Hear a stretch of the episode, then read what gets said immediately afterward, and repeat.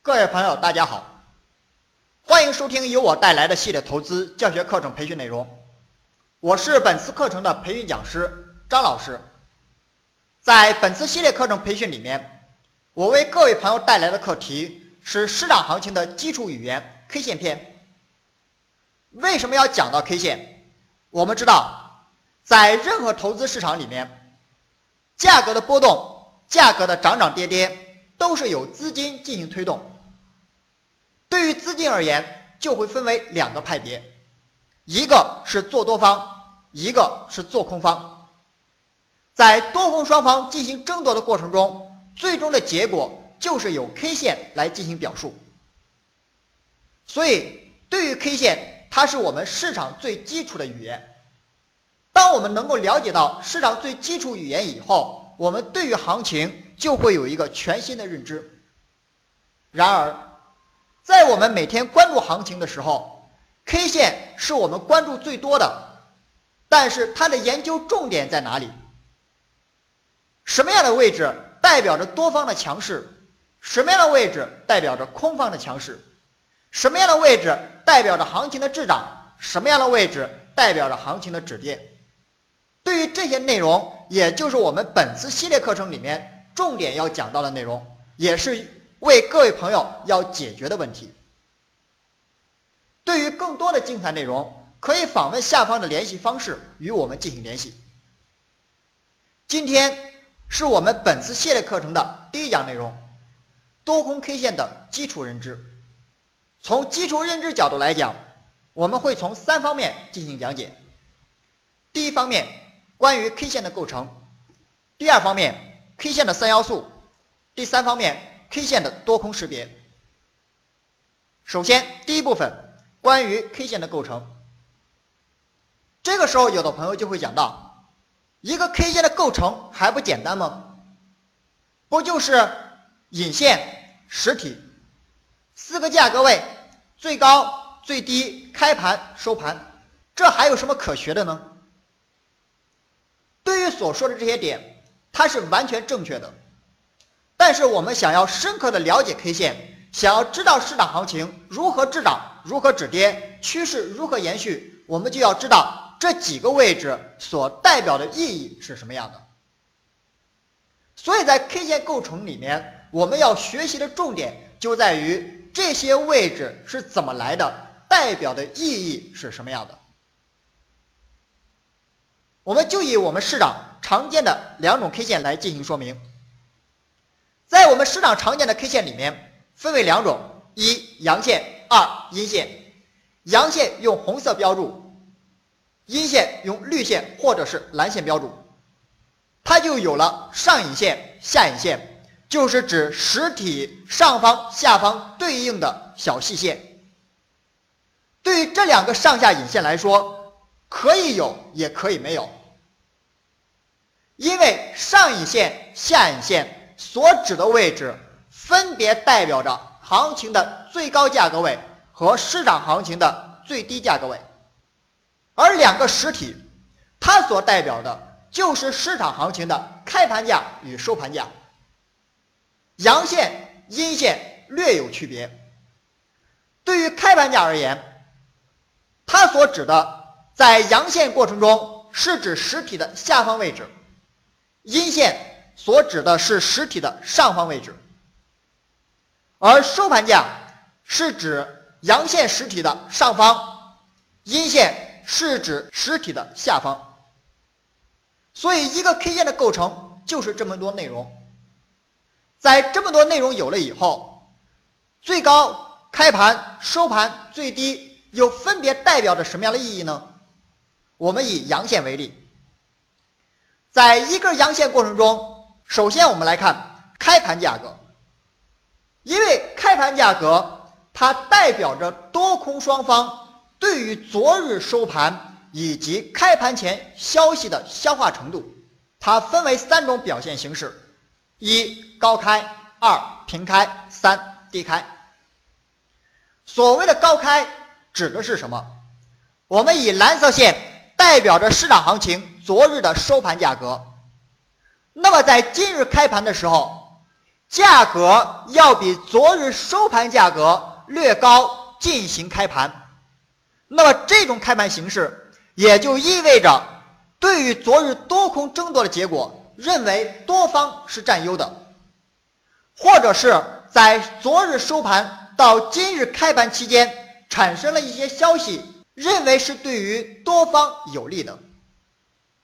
当高开形成以后，就是我们刚才所讲的。多方占优。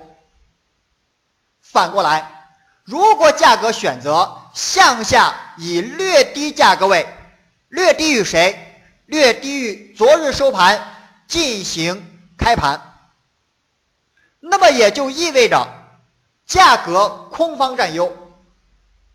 而平开就是指今日开盘价格与昨日收盘价格在一样价格位，这种开盘方式。也就证明，对于多空昨日争夺结果是高度认可的。在这个位置选择平开以后，需要根据多空最终的争夺结果再做描述。这是开盘价格。那么也就是说，一个市场行情的开盘价格，不管高开也好，平开也好，低开也好，它只是对于昨日行情的认可程度。它对于今年行情的影响有没有？有，但是相对来说较少。为什么这样来讲？我们继续往后看。当开盘价格有了以后，就会有最高价。我们刚才提到，市场行情的引线可以有，可以没有。如果阳线没有上影线，就意味着收盘价格与最高价格一致。没有下影线，就意味着开盘价格与最低价格一致。那么最高价格代表着什么？一种是多方的停顿，一种是空方的阻击。如何去理解呢？我们以红色线段代表着价格的上行。那么在上行过程中，我们假设它的最高点是在黑色线段形成。那么形成所谓的多方停顿，也就意味着行情在上涨过程中，多方的力度遇到了衰竭，空方并没有参与市场。那么市场在此位置就会形成震荡修整走势。在这种震荡修整走势形成以后，两种表现：一种是多方继续发力，选择向上；第二种。空方选择参与，导致价格形成下行。而所谓的空方阻击，指的是什么？价格在选择向上运行过程中，同样运行在最高点位置。当运行到这个位置以后，空方在此位置进行埋伏，大量的空方资金入场，一个大量的空方资金入场，导致了价格。由原有的上升转为下行，所以市场行情最高价的形成就是这两种表现形式。这是我们所讲到的 K 线最高点。反过来，我们就可以理解一波行情最高点的形成。那么你会发现，我们在前期所讲到压力与支撑的时候，我们说行情对于一个压力的处理分为四种表现形式。一种是没有碰到压力回来，一种是碰到压力回来，一种是突破压力再回来，一种是压力突破进行回踩以后再选择向上。但是在这四种形式里面，整体来讲又分为两种，哪两种呢？一种就是我们刚才讲到的，价格运行到压力位置以后没有直接下跌。而是小范围震荡。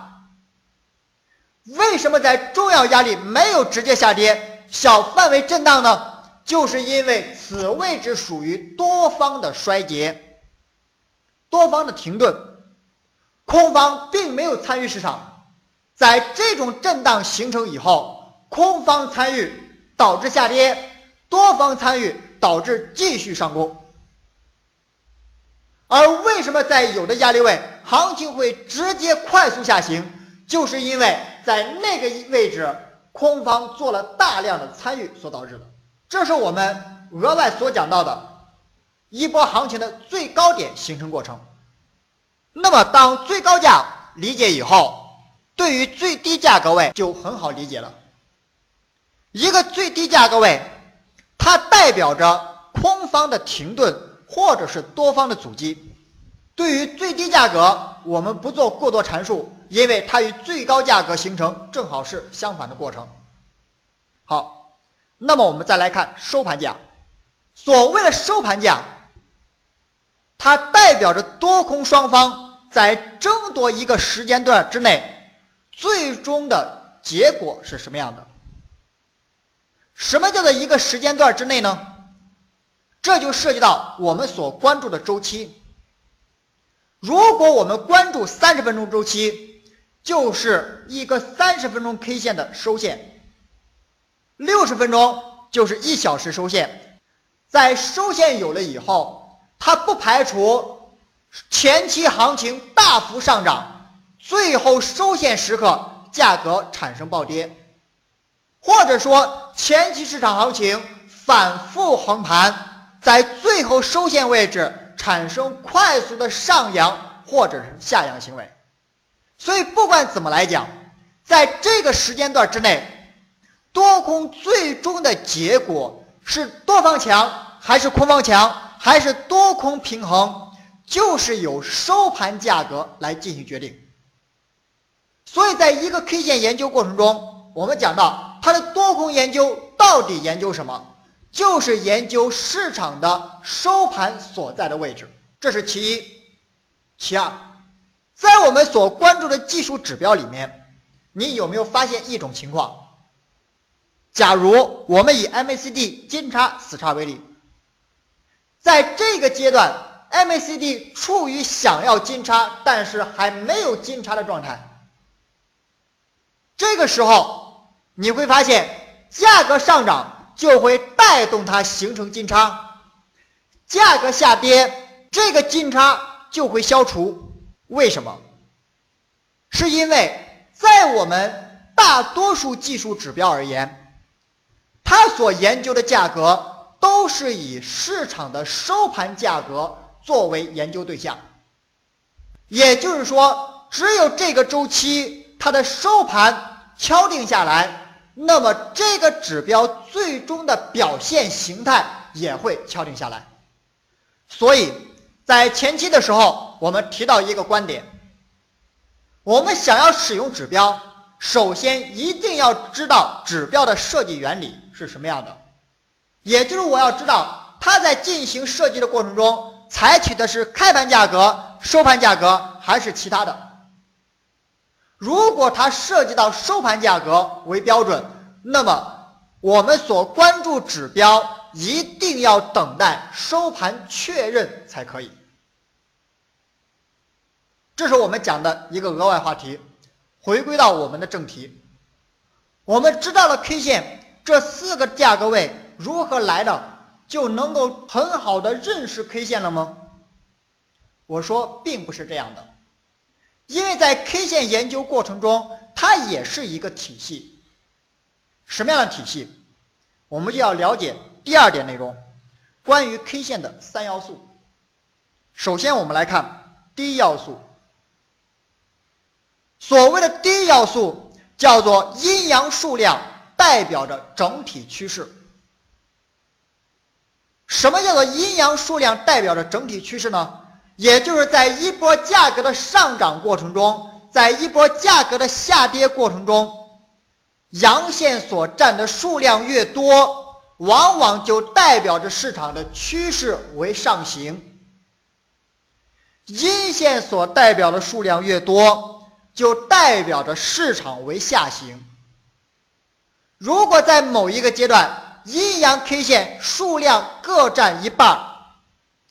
这个时候，行情的表现多为震荡，就好比我们现在屏幕上所看到的这个案例，价格从这个位置低点选择向上拉升，涨到目前位置所形成高点，在这个形成以后，市场行情运行了五十二根 K 线，也就是五十二个交易日，时间自然日七十五天，阳线数量三十四根那么也就是说，阳线是占据优势的，所以整个趋势的表现就为上升结果，而行情从这个区域高点选择向下调整回落，这个调整经历了九根 K 线，十一个自然日，在这九根 K 线里面有六根 K 线是阴线。也就代表着空方是占优的，多方没有优势。当它从这个区域低点再次选择向上拉升，走到目前位置高点，经历了十七根 K 线，二十三个自然日，阳线数量是十一根，那么也就代表着多方是占优的，这就是所谓的阴阳数量。代表着整体趋势，但是有一个点一定要注意。有的朋友就会讲到，那么我能不能现在通过 K 线的数目来判定目前行情为上升还是为下降呢？不能。就好比目前为止，它总共有十七根 K 线，十七根 K 线里面有十一根 K 线为阳线。那么在这个过程中，如果在后续行情里面连续性的收了四到五根阴线呢？而这种阴线不要求是下行阴线，而是价格在这个位置震荡阴线。那么在这种震荡阴线有了以后，我们假设收了五根总共是二十三根 K 线。二十三根 K 线里面，因为连续收了五根阴线，市场在此位置，阳线依然是十一根，阴阳数量各占一半。那么各占一半，是不是就代表着这种区域为震荡呢？不一定。那么有的朋友就会讲到。我不从这个低点数，我从市场行情这个震荡位置开始数，行不行呢？我说也是不可以的，因为它只是证明了一句话：在上涨过程形成以后，上涨为主要的，下跌为次要的，所以上涨趋势只要不改变，我们尽量。以逢低做多为主。反过来，在阴线占优，代表着下行过程中空方是主要的，反弹阳线是次要的。每一次反弹，只要不改变趋势运行，它就是一个逢高做空点。它在我们实际操作过程中所具备的实战意义。并不强，实战意义强的是下面两个要素。第一个，实体的大小代表着内在的动力和趋势强弱。我们刚才讲到，实体大小就是由开盘和收盘价格来决定。如果开盘价格与收盘价格在相同的位置，就是一种平衡状态。当平衡状态有了以后，如果我们发现开盘收盘它两者之间的距离越来越大，是阳线就代表着多方力度在加强；是阴线就代表着空方力度在加强。什么意思呢？我们刚才讲到。开盘价格是对于前一根线的收盘认可程度，而收盘价格是多空争夺的最终结果。这就好比打仗，当枪打响以后，你往前推进了十米，守在这个位置，和往前推进二十米守在这个位置，以及往前推进一百米守在这个位置，结果一样吗？它是完全不一样的。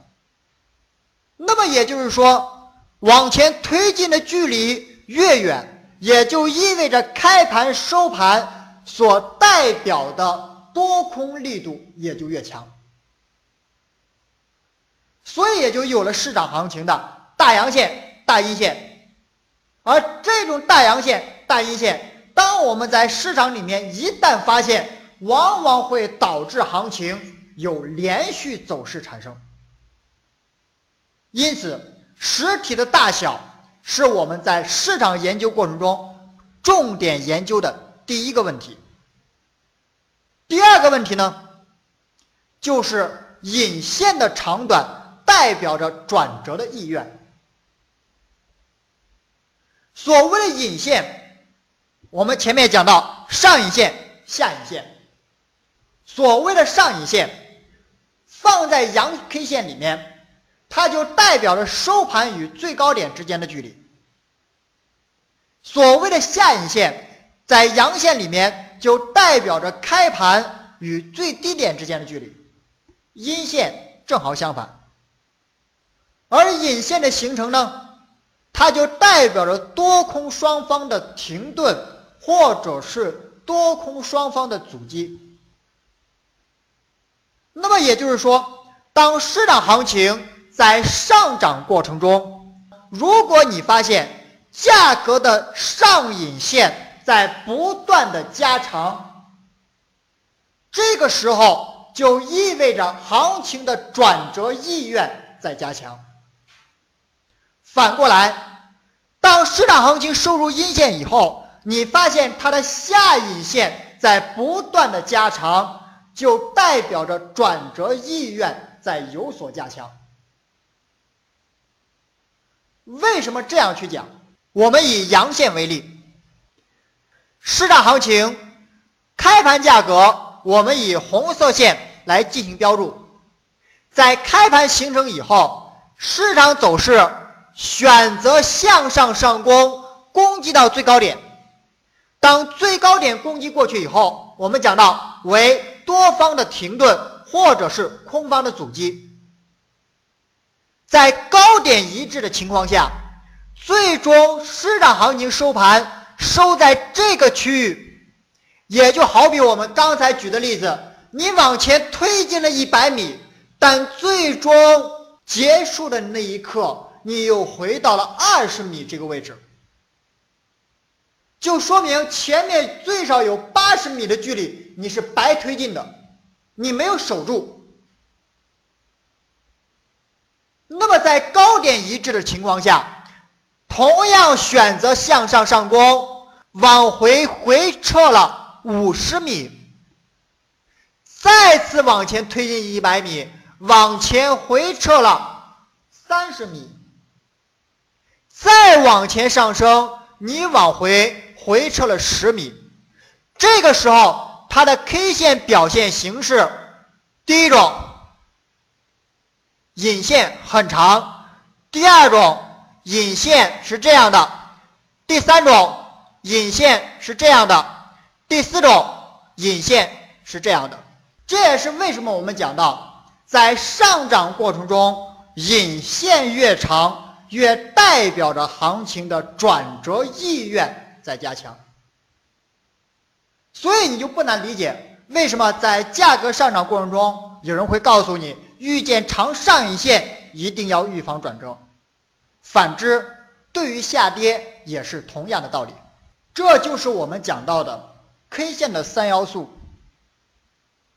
数量代表着趋势的强弱，实体大小代表着内在的动力，引线长短代表着转折的意愿。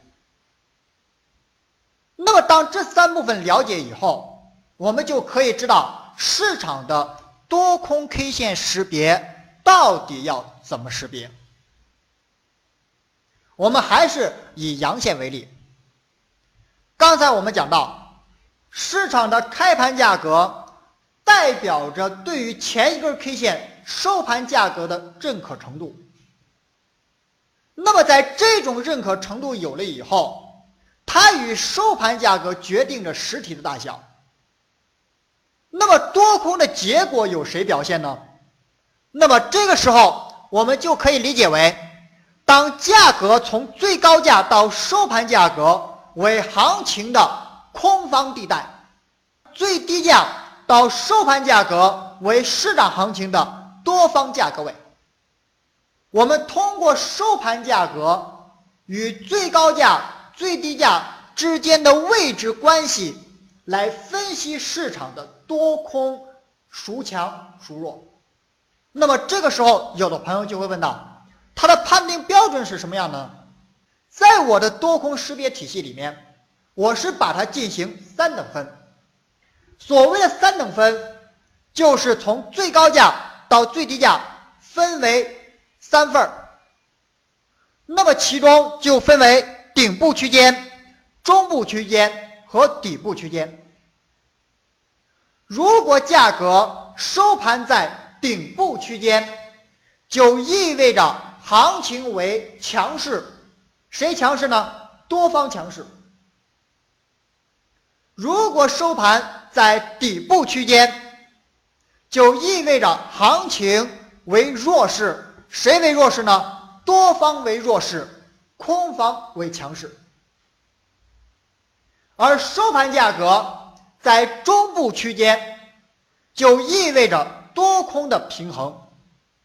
当我们进行三等分以后，我们就是研究市场的开盘、收盘所在的区域是在哪个区域，来帮我们辨别行情最终所代表的。是多方强势还是空方强势？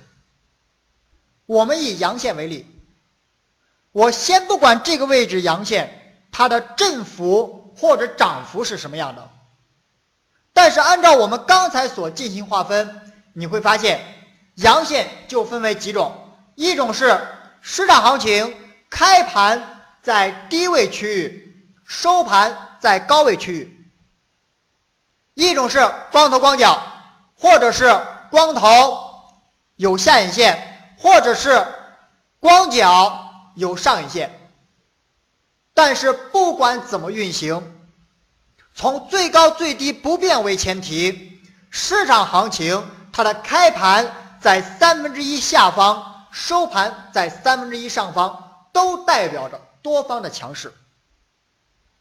同样的，如果市场行情，开盘在中间区域，收盘在高位区域，有一个长下影线，或者是开盘在中间区域，收盘也在中间区域，有上影线，有下影线，或者是开盘在顶部区域，收盘也在顶部区域，同样有长下影线。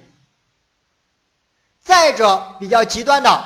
市场行情开盘在底部区域，收盘也在底部区域，为阳线留一个长上影线。那么开盘收盘针对这个 K 线本身所在的位置不一样，它所代表的 K 线意义多空强弱也就不一样。而阴线呢，也是同样的道理。那么也就是说。我们通过这种方法，对于每一根 K 线，不管实体大小、引线长短，我都可以很清楚的知道这根 K 线多空的强弱是什么样的。当多空强弱有了以后，我就知道目前行情在这个位置到底是多方占优、空方占优。还是多空平衡，或者是有转折意向。当然，在这个过程里面，它的转折信号有强有弱，并不是每个 K 线它都代表着有很强烈的转折或者是顺势。这种强弱关系怎么划分？具体的内容在我们本次系列课程后期内容里面，我还会去讲到。而本节课程最主要的。就是让各位朋友对于 K 线有一个全新的认知，知道这四个价格位怎么来的。我们研究 K 线到底要研究什么？以及它多空最终的识别过程是如何识别的。这也是我们本次系列课程里面第一节课程所讲到的重点。所以，在我们的分析体系里面，我们讲到买卖都是通过 K 线的滞涨止跌进行判断，而这种滞涨止跌过程并不是一个简单的过程，而是一个相对比较复杂的过程。而对于这个复杂过程，我们想要把它简单化，就是通过 K 线、K 线最基础的认知、最基本的认识来完成的。那么这个时候。有的朋友会不会这样去想？是不是我学习了 K 线，我就可以打遍天下无敌手，对于市场的多空争夺做到一目了然呢？我说并不是这样的，因为在一个价格的运行过程中，并不是所有的 K 线都必须入到我们的法眼，只有在重要的压力位置、重要的支撑位置产生滞涨止跌 K 线，也就是多空的转折 K 线。才是有意义的。简单来讲，就是在对的位置产生对的行为。学习不单单要学习战术，一定要学习战略思维。也就是你首先需要有一个框架。什么样的框架呢？做盘的框架，交易的体系。只有这个体系有了以后，我才知道我所学的内容要用在什么样的位置。这也是为什么在我所讲到的课程里面，我会讲到趋势，我会讲到交易方向，我会讲到压力与支撑，我会讲到买卖。因为行情的判断无非就这四点最为主要。那么在这些主要点有了以后，趋势涉及到什么？追踪转折，如何追踪转折？有哪些信号？交易方向涉及到周期变换。那么周期之间我们如何理顺关系？压力支撑如何判断？最常用的判断方法有哪些？就好比我们前期系列课程讲到的黄金分割，那么如何取点？每个点所代表的意义是什么样的？只有当我们把这些点先有框架，当框架形成以后，不断的用这些细小点进行补充。它也就使我们对于市场会有一个全新的认知，所以，在我们学习过程中，你一定要知道，我所学的内容是对于我的交易体系是有帮助的，而不是说我感兴趣就需要学习。当然，有人问到说，一个交易体系，刚才你讲到了四个方面：趋势方向、交易方向。压力支撑买卖，它具体的构成是什么样的？对于这些内容，在后面的系列课程里面，我还会去讲。因此而言，在市场投资过程中，学习是为了更好的实战，而实战也就会发现我们要学习什么样的内容。在投资道路过程中，就是我们讲到那句话：“慢慢其修远。”我们将与你一路同行。对于我们上述所说的内容，可以访问下方的联系方式与我们进行联系。更多的精彩内容不容错过。我们本节课程就到此结束，下次课程我们再见。